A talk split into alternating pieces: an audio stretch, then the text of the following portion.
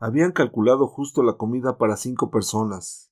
Había botellas de leche y galletas, pero quien calculó las raciones se olvidó de los vasos. Tampoco había platos, ni cubiertos. Vendrían quizá con la comida del mediodía. La mujer del médico fue a dar de beber al herido, pero éste vomitó. El taxista dijo que no le gustaba la leche y quiso saber si había café. Algunos, tras haber comido, volvieron a acostarse. El primer ciego llevó a su mujer a conocer los sitios. Fueron los únicos que salieron de la sala. El dependiente de farmacia pidió permiso para hablar con el señor doctor. Le gustaría que el señor doctor le dijera si tenía una opinión formada sobre la enfermedad. No creo que, propiamente, se le pueda llamar enfermedad, comenzó precisando el médico, y luego, simplificando mucho, resumió lo que había investigado en los libros antes de quedarse ciego. Unas camas más allá, el taxista escuchaba atentamente, y cuando el médico terminó su relato, dijo desde lejos Apuesto que lo que le ha ocurrido es que se han atascado los canales que van de los ojos a la cesera. ¿Qué animal eres? dijo el dependiente de farmacia. ¿Quién sabe? El médico sonrió sin querer. Realmente, los ojos no son más que unas dentes, como un objetivo. Es el cerebro quien realmente ve. Igual que en una película la imagen aparece, y si esos canales se han atascado, como dice aquí el señor. Eso es lo mismo que un carburador. Si la gasolina no consigue llegar, el motor no trabaja y el coche no anda. Nada más sencillo, como ve, dijo el médico al dependiente de farmacia. ¿Y cuánto tiempo cree usted, doctor, que vamos a seguir aquí? preguntó la camarera de hotel. Por lo menos mientras estemos sin ver. ¿Y cuánto tiempo será eso? Francamente, no creo que lo sepa nadie. ¿Y es algo pasajero o va a ser para siempre? Ojalá lo supiera yo. La camarera suspiró y pasados unos momentos dijo También me gustaría a mí saber qué fue de aquella chica. ¿Qué chica? preguntó el dependiente de farmacia. La del hotel. Qué impresión me hizo verla ahí, en medio del cuarto, desnuda como vino al mundo, no llevaba más que unas gafas oscuras puestas, y venga, a gritar que estaba ciega. Lo más seguro es que fuera ella la que me pegó la ceguera a mí. La mujer del médico miró, vio a la chica quitarse las gafas oscuras lentamente, disimulando el movimiento. Luego las metió debajo de la almohada, mientras preguntaba al niño estrábico ¿Quieres otra galleta? Por primera vez desde que entraron ahí, la mujer del médico se sintió como si estuviera detrás de un microscopio, observando el comportamiento de unos seres que ni siquiera podían sospechar su presencia. Y esto le pareció súbitamente indigno, obsceno. No tengo derecho a mirar si los otros no me pueden mirar a mí, pensó. Con mano trémula, la muchacha estaba poniéndose unas gotas de colirio.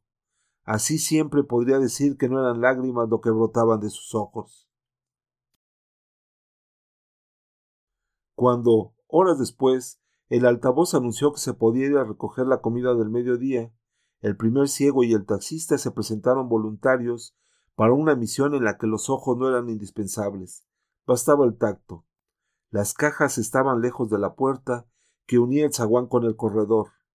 Para encontrarlas, tuvieron que caminar a gatas, barriendo el suelo ante ellos con un brazo extendido, mientras el otro hacía de tercera pata, y si no encontraron mayor dificultad en regresar a la sala, fue porque la mujer del médico tuvo la idea, que justificó cuidadosamente aduciendo su propia experiencia, de rasgar en tiras una manta, haciendo con ellas una especie de cuerda, una de cuyas puntas estaría siempre sujeta al tirador de fuera de la puerta de la sala, mientras la otra sería atada cada vez al tobillo de quien tuviese que salir a buscar la comida.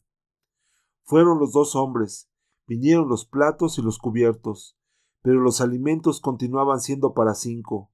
Lo más probable era que el sargento que mandaba el pelotón de guardia no supiera que había ahí seis ciegos más, dado que desde fuera del portón, aun estando atento a lo que ocurriera del lado de dentro de la puerta principal, solo por casualidad, en la sombra del zaguán, se vería pasar gente de una de las salas a la otra. El taxista se ofreció para reclamar la comida que faltaba, y fue solo, no quiso compañía. Que no somos cinco, somos once, gritó a los soldados y el mismo sargento le respondió desde fuera Tranquilos, que van a ser muchos más. Y lo dijo con un tono que le debió parecer de mofa al taxista, si tenemos en cuenta lo que contó cuando volvió a la sala. Era como si me estuviera tomando el pelo. Repartieron la comida, cinco raciones divididas entre diez, porque el herido seguía sin querer comer. Solo pedía agua, que le mojasen la boca, por favor. Su piel quemaba. Como no podía soportar durante mucho tiempo el contacto y el peso de la manta sobre la herida, de vez en cuando descubría la pierna, pero el aire frío de la sala lo obligaba a cubrirse de nuevo inmediatamente, y así horas y horas. Gemía a intervalos regulares, con una especie de arranque sofocado, como si el dolor, constante, firme, súbitamente se adensara antes de que pudiera agarrarlo y sostenerlo en los límites de lo soportable. Mediada la tarde, entraron tres ciegos más, expulsados de la otra ala. Una de ellas era la empleada del consultorio. La mujer del médico la reconoció inmediatamente, y los otros, así lo había decidido el destino, eran el hombre que había estado con la chica de las gafas oscuras en el hotel, y aquel policía grosero que la llevó a casa. Solo tuvieron tiempo para llegar a las camas y sentarse en ellas, al azar. La empleada del consultorio lloraba desconsoladamente. Los dos hombres permanecían callados, como si no pudieran entender aún lo que les pasaba. De pronto se oyó, llegada de la calle, una confusión de gritos, órdenes dadas a pleno pulmón, un vocerío inextricable. Los ciegos de la sala volvieron todos la cara para el lado de la puerta, esperando. No podían ver pero sabían lo que iba a pasar en los minutos siguientes. La mujer del médico, sentada en la cama, al lado del marido, dijo en voz baja Tenía que ocurrir. El infierno prometido va a empezar. Él le apretó la mano entre las suyas y murmuró No te alejes. De ahora en adelante ya no podías hacer nada. Los gritos habían disminuido. Ahora se oían ruidos confusos en el zaguán. Eran los ciegos traídos en rebaño que tropezaban unos con otros, se agolpaban en el vano de las puertas. Unos pocos habían desorientado y fueron a parar a otras salas, pero la mayoría, trastrabillando, agarrados en racimos o separados uno a uno, agitando afligidos las manos como quien se está ahogando, entraron en la sala en torbellino, como si fueran empujados desde fuera por una máquina arrolladora. Cayeron unos cuantos, fueron pisoteados. Aprisionados en el estrecho pasillo, los ciegos, poco a poco, se fueron liberando por los espacios entre los camastros, y ahí, como barco que en medio del temporal logra al fin entrar en puerto, tomaban posesión de su fondeadora personal, que era la cama, y protestaban diciendo que ya no cabía nadie más, que los de atrás buscasen otro sitio. Desde el fondo, el médico gritó que había más alas, pero los pocos que se habían quedado sin cama Tenían miedo de perderse en el laberinto que imaginaban, salas, corredores, puertas cerradas, escaleras que solo en el último momento descubrirían. Al fin comprendieron que no podrían seguir ahí, y buscando penosamente la puerta por donde habían entrado, se aventuraron en lo desconocido, buscando un último y seguro refugio. Los ciegos del segundo grupo, el de cinco, pudieron ocupar las camas que, entre ellos y los del primer grupo, habían quedado vacíos. Solo el herido quedó aislado, sin protección, en la cama 14, lado izquierdo. Un cuarto de hora después, salvo algunas lamentaciones, unas quejas, unos ruidos discretos de gente que ordena sus cosas, la calma, que no la tranquilidad, volvió a la sala. Todas las camas estaban ahora ocupadas. La tarde llegaba a su fin. Las bombillas mortecinas parecían ganar fuerza. Entonces se oyó la voz seca del altavoz. Tal como había anunciado el primer día, repetían las instrucciones sobre el funcionamiento de las salas y las reglas que deberían obedecer los internos. El gobierno lamenta haberse visto forzado a ejercer enérgicamente lo que considera su derecho y su deber, proteger por todos los medios a su alcance a la población en la crisis que estamos atravesando, etcétera, etcétera. Cuando cayó la voz, se levantó un coro indignado de protestas. Estamos encerrados. Vamos a morir todos aquí. No hay derecho. ¿Dónde están los médicos que nos habían prometido? Esto era algo nuevo. Las autoridades habían prometido médicos, asistencia, tal vez incluso la curación completa. El médico no dijo que si precisaban un médico, ahí estaba él. Nunca más lo diría. A un médico no le bastan las manos. Un médico cura con medicinas, fármacos, compuestos químicos, drogas y combinaciones de esto y aquello. Y aquí no hay rastro de nada de eso, ni esperanza de conseguirlo. Ni siquiera tenía ojos para percibir la palidez de un rostro, para observar un rubor en la circulación periférica. ¿Cuántas veces, sin necesidad de más minuciosos exámenes, esas señales exteriores equivalían a la historia clínica completa o a la coloración de las mucosas y de los pigmentos, con altísima probabilidad de acierto? De esta no te escapas. Como los otros camastros próximos estaban todos ocupados, la mujer ya no podía irle contando lo que le pasaba, pero él percibía el ambiente cargado, tenso, rozando ya la aspereza de un conflicto que se había intensificado desde la llegada de los últimos ciegos. Hasta la atmósfera de la sala parecía haberse vuelto más espesa. Conedores que flotaban, gruesos y lentos, con súbitas corrientes nauseabundas. ¿Cómo será esto dentro de una semana? se preguntó, y le asustó imaginar que dentro de una semana aún estarían encerrados en este lugar, suponiendo que no haya dificultades con el abastecimiento de comida, y seguro que las habrá, dudo que la gente de fuera sepa en cada momento cuántos vamos siendo aquí. La cuestión es cómo se van a resolver los problemas de higiene. No hablo ya de cómo nos lavaremos, ciegos recientes de pocos días y sin ayuda de nadie, y si las duchas funcionarán y por cuánto tiempo. Hablo de los demás. De los demás es todos. Un simple atasco en los retretes, solo uno, y esto se convertirá en una cloaca. Se frotó la cara con las manos. Sintió la aspereza de la barba de tres días. Es mejor así. Espero que no se les ocurra la idea de mandarnos hojas de afeitar y tijeras. En la maleta tenía todo lo que necesitaba para afeitarse, pero sabía que sería un error hacerlo. ¿Y dónde? ¿Dónde? no aquí, en la sala, en medio de todos estos. Cierto es que ella podría afeitarme, pero los otros no tardarían en darse cuenta y les sorprendería que alguien lo hiciera, y allá dentro, en las duchas, aquella confusión. Dios santo, qué falta nos hacen los ojos. Ver, ver, aunque no fuese más que unas vagas sombras, estar delante de un espejo, mirar una mancha oscura difusa y poder decir Ahí está mi cara. Lo que tenga luz no me pertenece. Las protestas fueron amortiguándose poco a poco. Alguien llegado de la otra sala apareció preguntando si quedaba algo de comida. Quien le respondió fue el taxista. Ni migajas. Y el dependiente de farmacia, mostrando buena voluntad, dulcificó aquella negativa perentoria. Puede que luego llegue algo. No llegó. Se cerró la noche.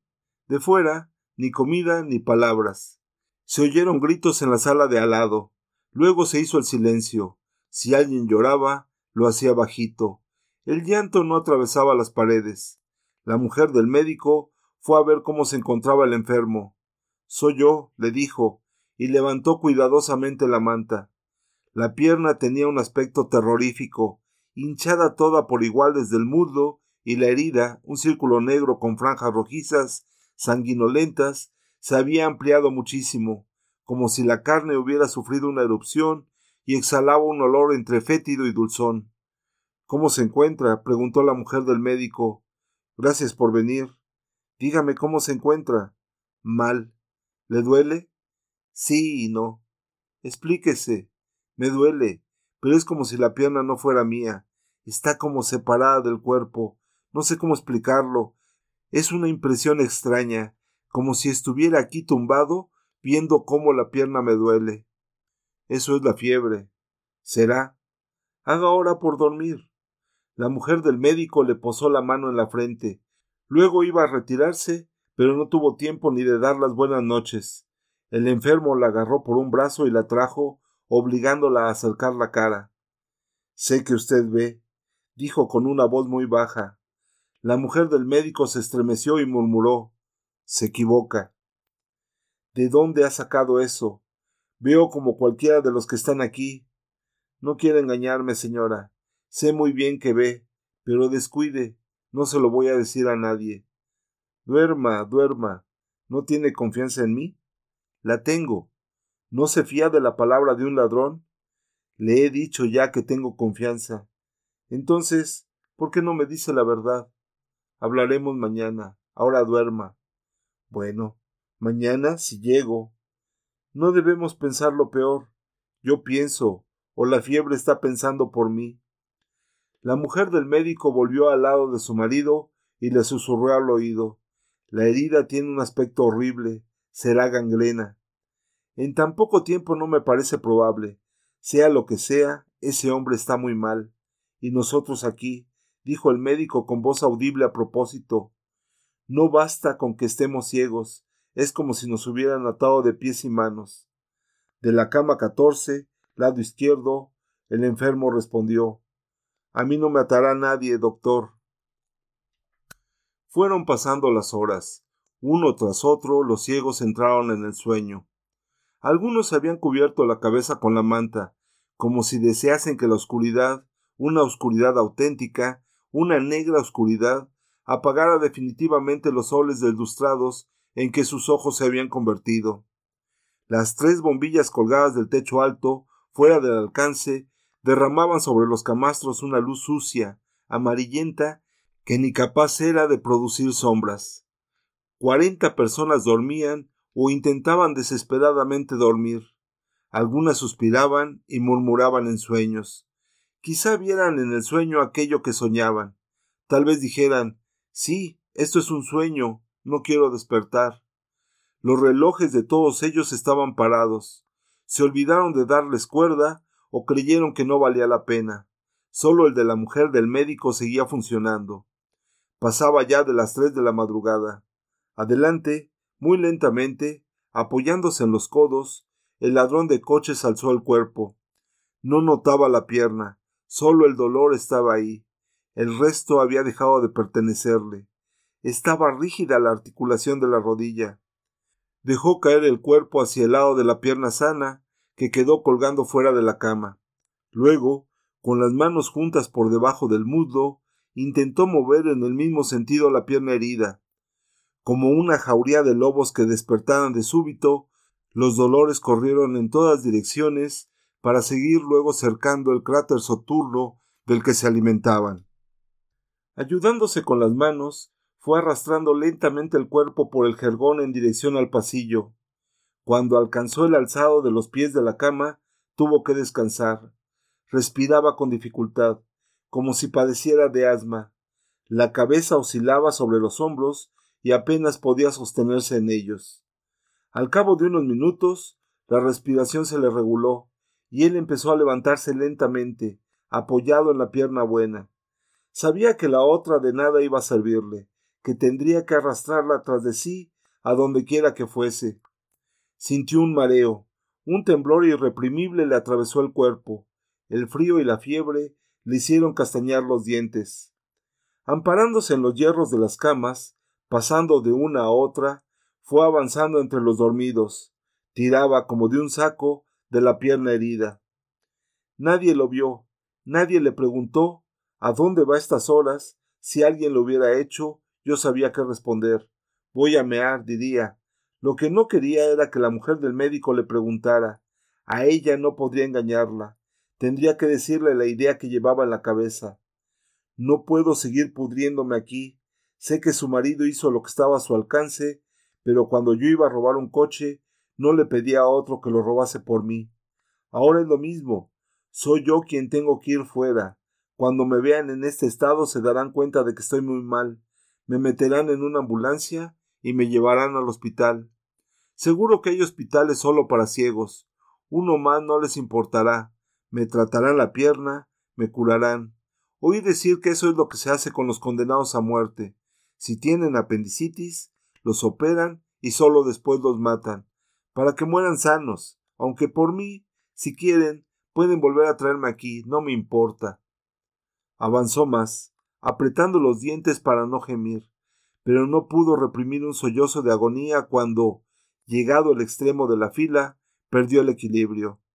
Se había equivocado en la cuenta de las camas, esperaba que quedara una más y era ya el vacío. Caído en el suelo, no se movió, hasta estar seguro de que nadie se había despertado con el ruido del golpe. Luego descubrió que la posición convenía perfectamente un ciego. Si avanzaba a gatas, podría encontrar con más facilidad el camino.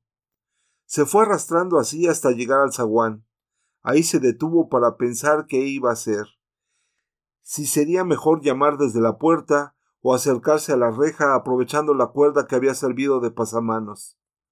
Sabía muy bien que si llamaba pidiendo ayuda, lo mandarían que volviera inmediatamente para atrás, pero la alternativa de tener como único socorro, después de todo lo que, pese al apoyo sólido de las camas, había sufrido, una cuerda bamboleante, insegura, le hizo dudar. Pasados unos minutos, creyó encontrar la solución. Iré a gatas, pensó. Me pongo debajo de la cuerda, de vez en cuando levanto la mano para ver si voy por el buen camino. Esto es lo mismo que robar un coche. Siempre encuentra uno la manera. De repente, sin que se apercibiera, su conciencia se despertó y le censuró ásperamente por haber sido capaz de robar el automóvil a un pobre ciego. Si estoy ahora en esta situación, argumentó, no es por haberle robado el coche, sino por haberle acompañado hasta su casa. Ese fue mi inmenso error. No estaba la conciencia para debates casuísticos. Sus razones eran simples y claras. Un ciego es sagrado. A un ciego no se le roba. Técnicamente hablando, no le robé, ni él llevaba el coche en el bolsillo, ni yo lo apunté con una pistola. Se defendió el acusado. Déjate de sofismas, rezongó la conciencia y sigue andando. El aire frío de la madrugada le refrescó la cara. Qué bien se respira aquí afuera, pensó. Le pareció notar que la pierna le dolía mucho menos, pero eso no le sorprendió. Ya antes, más de una vez, le había ocurrido lo mismo. Estaba en el rellano exterior. No tardaría en llegar a los escalones. Va a ser complicado, pensó, bajar con la cabeza adelante. Levantó un brazo para asegurarse de que la cuerda estaba ahí, y avanzó. Tal como había previsto, no era fácil pasar de un escalón al otro, sobre todo por la pierna que no ayudaba, y la prueba la tuvo inmediatamente. Cuando, en medio de la escalera, resbaló una de las manos en un escalón el cuerpo cayó todo hacia un lado y fue arrastrado por el peso muerto de la maldita pierna. Los dolores volvieron instantáneamente, con las sierras, las brocas y los martillos, y ni él supo cómo consiguió no gritar. Durante largos minutos permaneció tendido de bruces, con la cara pegada al suelo. Un viento rápido, rastrero, lo hizo tiritar. No lleva sobre el cuerpo más que la camisa y los calzoncillos. La herida estaba toda ella en contacto con la tierra, y pensó puede infectarse. Era un pensamiento estúpido. No recordó que la venía arrastrando así desde la sala. Bueno, es igual. Ellos van a curarme antes de que se infecte, pensó luego, para tranquilizarse, y se puso de lado para mejor alcanzar la cuerda. No la encontró de inmediato. Había olvidado que estaba en posición perpendicular a ella cuando dio la vuelta y rodó por la escalera. Pero el instinto le hizo permanecer donde estaba. Luego fue el raciocinio lo que le orientó para sentarse y moverse lentamente hasta tocar con los riñones el primer peldaño y con un sentimiento exultante de victoria sintió la aspereza de la cuerda en la mano alzada. Probablemente fue también ese sentimiento lo que le llevó a descubrir, seguidamente, la mejor manera de desplazarse sin que la herida rozase el suelo, ponerse de espaldas hacia donde estaba el portón, y, usando los brazos como muletas, como hacían antes los que no tenían piernas, desplazar con pequeños movimientos el cuerpo sentado. Hacia atrás, sí, porque en este caso, como en otros, tirar de algo era más fácil que empujarlo. La pierna así no sufría tanto, aparte de que el suave declive del terreno, bajando hacia la salida, le ayudaba. En cuanto a la cuerda, no había peligro de perderla, que casi le tocaba la cabeza. Se preguntaba si aún le faltaría mucho para llegar al portón. No era lo mismo ir por su pie, y mejor aún con los dos, que avanzar a reculones, en desplazamientos de medio palmo o menos. Olvidando por un instante que estaba ciego, volvió la cabeza como para comprobar el espacio que le faltaba por recorrer y encontró delante la misma blancura sin fondo. ¿Será de noche? ¿Será de día? se preguntó. Bueno, si fuera de día me habrían visto ya. Además, solo hubo un desayuno y fue hace muchas horas. Le asombraba el espíritu lógico que se iba descubriendo, la rapidez y el acierto de los razonamientos. Se veía a sí mismo diferente, otro hombre, y si no fuera por la mala suerte de esta pierna, juraría que nunca en toda la vida se había encontrado tan bien. Sus espaldas golpearon con la parte inferior chapeada del portón. Había llegado. Metido en la garita que protegía del frío, el soldado de guardia creyó oír un leve rumor que no había conseguido identificar. De todos modos, no pensó que nadie pudiera acercarse desde dentro. Habría sido el movimiento del ramaje de los árboles, las hojas que el viento hacía rozar contra la reja. Otro ruido le llegó repentinamente a los oídos, pero este fue diferente, un golpe, un choque para ser más preciso, que no podía ser obra del viento. Nervioso, el soldado salió de la garita empuñando el fusil automático y miró hacia el portón. No vio nada, pero el ruido volvió a sonar, más fuerte, ahora como de uñas que rasparan una superficie rugosa. La chapa del portón, pensó. Dio un paso hacia la tienda de campaña donde dormía el sargento, pero lo contuvo el pensamiento de que si daba una falsa alarma, le iban a echar una bronca. A los sargentos no les gusta que los despierten ni cuando hay motivo suficiente. Volvió a mirar hacia el portón y esperó, tenso. Muy lentamente, en el espacio entre dos hierros verticales, como un fantasma, empezó a aparecer una cara blanca, la cara de un ciego. El miedo le heló la sangre al soldado, y fue el miedo lo que le hizo apuntar su arma y disparar una ráfaga quemarropa. El estruendo seco de las detonaciones hizo surgir de dentro de las tiendas inmediatamente, medio vestidos aún, a los soldados que componían el pelotón encargado de la guardia del manicomio y de los que dentro de él estaban. El sargento ya estaba al mando de sus hombres. ¿Qué coño pasa? Un ciego, un ciego, balbució el soldado. ¿Dónde? Ahí. e indicó el portón con el cañón del arma. No veo nada. Estaba ahí, lo vi. Los soldados habían acabado de equiparse y esperaban alineados, fusil en mano. Encended el proyector, ordenó el sargento. Uno de los soldados subió a la plataforma del vehículo. Segundos después, el foco deslumbrante iluminó el portón enrejado y la fachada del edificio.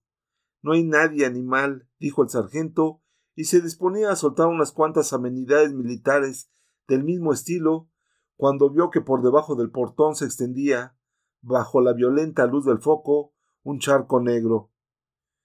Le diste de lleno, amigo, dijo. Después, recordando las órdenes rigurosas que había recibido, gritó Atrás. Eso se pega. Los soldados retrocedieron, medrosos, pero continuaron mirando el charco que lentamente asomaba por entre las junturas de las piedras de la acera. ¿Crees que el tipo ese está muerto? preguntó el sargento. Tiene que estarlo. Le solté una ráfaga de lleno en la cara, respondió el soldado, contento ahora con su obvia demostración de puntería. En ese momento, otro soldado gritó, nervioso Sargento. Sargento. mire ahí. En el rellano exterior de la escalera se veían unos cuantos ciegos, más de diez. Quietos. no avancen. gritó el sargento un paso más y los achicharro a todos. En las ventanas de las casas de enfrente, algunas personas, arrancadas del sueño por los disparos, miraban asustadas a través de los cristales. Entonces el sargento gritó Que vengan cuatro a recoger el cuerpo. Como no podían ver ni contar, fueron seis los ciegos que se movieron. He dicho cuatro. gritó el sargento histéricamente. Los ciegos se tocaron, volvieron a tocarse, Dos se quedaron atrás. Los otros empezaron a andar a lo largo de la cuerda. Vamos a ver si por aquí hay una pala o un asadón, algo, cualquier cosa que sirva para cavar, dijo el médico.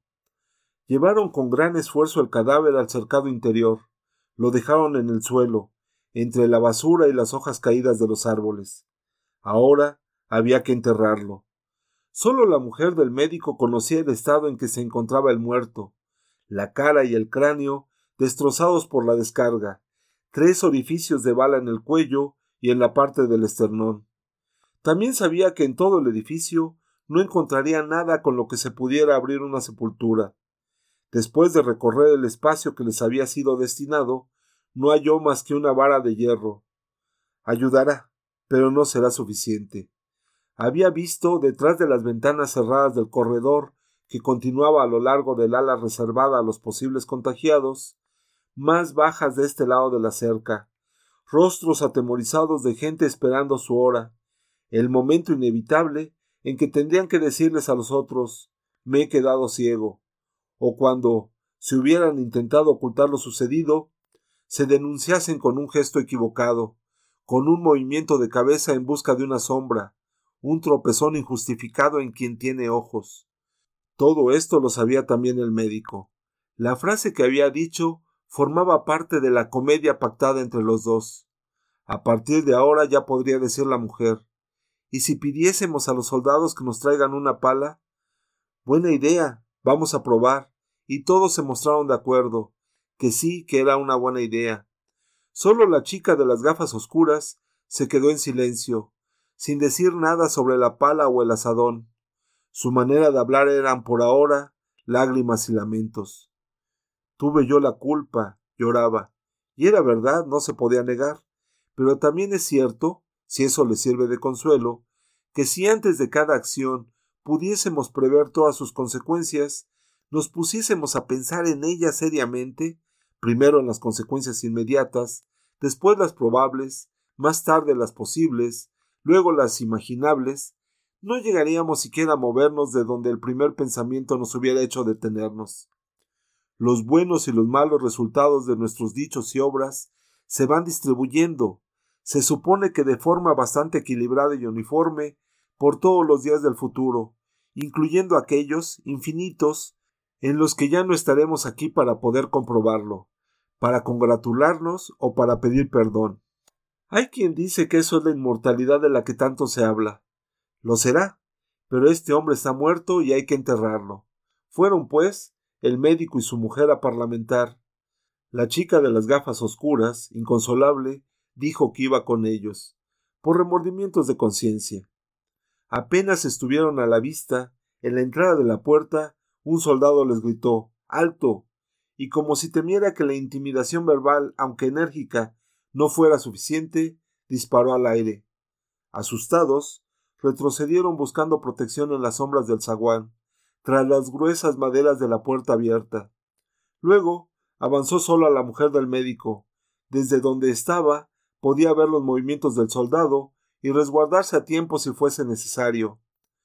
No tenemos con qué enterrar al muerto, dijo. Necesitamos una pala. En el portón, pero del lado opuesto a aquel donde había caído el ciego, apareció otro militar. Sargento era, pero no el de antes. ¿Qué quieren? gritó. Necesitamos una pala o un asadón. No tenemos. Venga, fuera. Lárguense. Tenemos que enterrar el cuerpo. Pues no lo entierren. Déjenlo pudrirse ahí. Si lo dejamos, contaminará la atmósfera. Pues que la contamine y que os aproveche. La atmósfera no se está quieta, tanto está aquí como va para donde estáis. La pertinencia de la argumentación obligó a reflexionar al militar. Había venido a sustituir al otro sargento, que se quedó ciego y lo trasladaron al lugar donde estaban siendo concentrados los enfermos pertenecientes al ejército de tierra. Ni qué decir tiene que la marina y la aviación disponían cada una de sus propias instalaciones, pero éstas de menor tamaño e importancia por ser más reducidos sus efectivos. Tiene razón la mujer, reconsideró el sargento. En un caso como este, no hay duda de que todas las precauciones son pocas. Como prevención, dos soldados con máscara antigás habían lanzado ya sobre la sangre dos botellas de amoníaco, cuyos últimos vapores aún hacían lagrimear al personal e irritaban las mucosas de la garganta y de la nariz. Al fin, el sargento dijo Voy a ver si se puede arreglar. ¿Y la comida? La mujer del médico aprovechó la ocasión para recordarlo. La comida aún no ha llegado. Somos más de cincuenta solo en nuestra ala. Tenemos hambre. Lo que nos traen no es suficiente. Eso de la comida no es cosa del ejército. Pero alguien tendrá que remediar la situación. El gobierno se comprometió a alimentarnos. Se acabó. Vuelvan adentro. No quiero ver a nadie en la puerta. El asadón. gritó aún la mujer del médico. Pero el sargento se había retirado ya. Iba mediada la mañana cuando se oyó el altavoz de la sala. Atención. Atención. Los internos se alegraron creyendo que era el anuncio de la comida. Pero no, se trataba de la pala. Que venga alguien a recoger el asadón, pero nada de grupos. Por la posición y por la distancia en que se encontraba más cerca del portón que de la escalera, debieron tirarla desde fuera. No tengo que olvidar que estoy ciega, pensó la mujer del médico. ¿Dónde está? preguntó. Baja la escalera, ya te iré guiando respondió el sargento. Muy bien. Sigue ahora andando en esa misma dirección. Así, así. Alto. Ahora. Vuélvete un poco hacia la derecha. No. A la izquierda. Menos. Menos. Ahora adelante. Si no te desvías, te darás de narices con ella. Caliente, que te quemas. Mierda. Ya te dije que no te desviases. Frío, frío. Vas calentándote otra vez. Caliente cada vez más caliente. Ya está. Da ahora media vuelta y vuelvo a guiarte. No quiero que te quedes ahí como una burra en la noria, dando vueltas, y acabes junto al portón. No te preocupes, pensó ella. Iré desde aquí a la puerta en línea recta. A fin de cuentas, es igual. Aunque sospechase que no soy ciega, a mí qué me importa. No va a venir a buscarme. Se echó el asadón al hombro como un viñador que va al trabajo, y se dirigió a la puerta sin desviarse un paso. Mi sargento, ¿ve eso? exclamó uno de los soldados. Para mí que esa tiene ojos. Los ciegos aprenden muy rápido a orientarse, explicó convencido el sargento. Fue trabajoso abrir la tumba. La tierra estaba dura, apretada. Había raíces a un palmo del suelo. Cavaron el taxista, los dos policías y el primer ciego. Ante la muerte, lo que se espera de la naturaleza es que los rencores pierdan su fuerza y su veneno. Cierto es que se dice que odio viejo no cansa, y de eso no faltan pruebas en la literatura y en la vida. Pero esto, la verdad, no era realmente odio, y de viejo no tenía nada. Pues qué vale el robo del coche al lado del muerto que lo había robado, y menos en el mísero estado en que se encuentra que no son precisos ojos para saber que esta cara no tiene nariz ni boca. Solo pudieron cavar tres palmos. Si el muerto fuera gordo, le habría quedado asomando la barriga, pero el ladrón era flaco, un auténtico palo de escoba, y más aún después del ayuno de tres días. Cabrían en aquella tumba dos como él. No hubo oraciones. Podríamos ponerle una cruz, recordó la chica de las gafas oscuras. Los remordimientos hablaron por ella, pero nadie tenía noticias de lo que el difunto pensaba en vida de tales historias de Dios y de la religión. Lo mejor era callar, si es que otro procedimiento tiene justificación ante la muerte. Además, téngase en consideración que hacer una cruz es algo mucho menos fácil de lo que parece, por no hablar del tiempo que iba a sostenerse, con todos estos ciegos que no ven dónde ponen los pies. Volvieron a la sala, en los sitios más frecuentados, salvo en el campo abierto, como el cercado, ya no se pierden aquellos ciegos, que con un brazo tendido hacia adelante y unos dedos moviéndose como antenas de insectos, se llega a todas partes. Incluso es probable que los ciegos más dotados no tarden en desarrollar eso que llamamos visión frontal. La mujer del médico, por ejemplo, es asombroso cómo consigue moverse y orientarse por ese procedimiento entre aquel rompecabezas de salas, desvanes y corredores. Cómo sabe doblar una esquina en el punto exacto, cómo se detiene ante una puerta y abre sin vacilar, cómo no tiene que ir contando las camas hasta llegar a la suya. Está sentada ahora en la cama del marido. Habla con él, muy bajito, como de costumbre. Se ve que es gente de educación. Y tienen siempre algo que decirse el uno al otro. No son como el otro matrimonio, el primer ciego y su mujer. Después de aquellas conmovedoras efusiones del reencuentro, casi no han conversado, y es que en ellos probablemente ha podido más la tristeza de ahora que el amor de antes. Con el tiempo se acostumbrarán. Quien no se cansa de repetir que tiene hambre es el niño estrábico, pese a que la chica de las gafas oscuras se quita prácticamente la comida de la boca para dársela a él. Hace muchas horas que el mozalbete no pregunta por su madre, pero seguro que volverá a echarla de menos después de haber comido, cuando el cuerpo se encuentre liberado de servidumbres brutales y egoístas que resultan de la simple pero imperiosa necesidad de mantenerse. Sería por causa de lo ocurrido de madrugada, o por motivos ajenos a nuestra voluntad, la verdad es que no habían llegado las cajas con el desayuno. Ahora se aproxima la hora de comer, es ya la una en el reloj que la mujer del médico acaba de consultar a hurtadillas.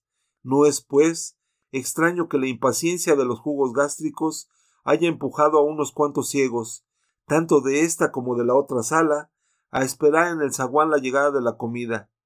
Y esto por dos excelentes razones.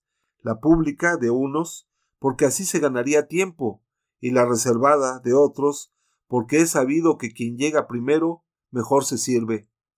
En total, no serán menos de diez los ciegos atentos al ruido que hará el portón enrejado al ser abierto, a los pasos de los soldados que han de traer las benditas cajas. A su vez, temerosos de una súbita ceguera que pudiese resultar de la proximidad inmediata de los ciegos que esperaban en el zaguán, los contaminados del lado izquierda no se atreven a salir, pero algunos de ellos atisban por la rendija de la puerta, ansiosos de que les llegue su turno. Fue pasando el tiempo. Cansados de esperar, algunos ciegos han sentado en el suelo. Más tarde, dos o tres regresaron a las salas. Fue poco después cuando se oyó el rechinar inconfundible del portón. Excitados, los ciegos, atropellándose, empezaron a moverse hacia donde, por los ruidos de fuera, calculaban que estaba la puerta, pero de súbito presos de una vaga inquietud que no tendrían tiempo de definir y explicar, se detuvieron, y luego confusamente retrocedieron, justo cuando empezaron a oír con nitidez los pasos de los soldados que traían la comida y de la escolta armada que los acompañaba.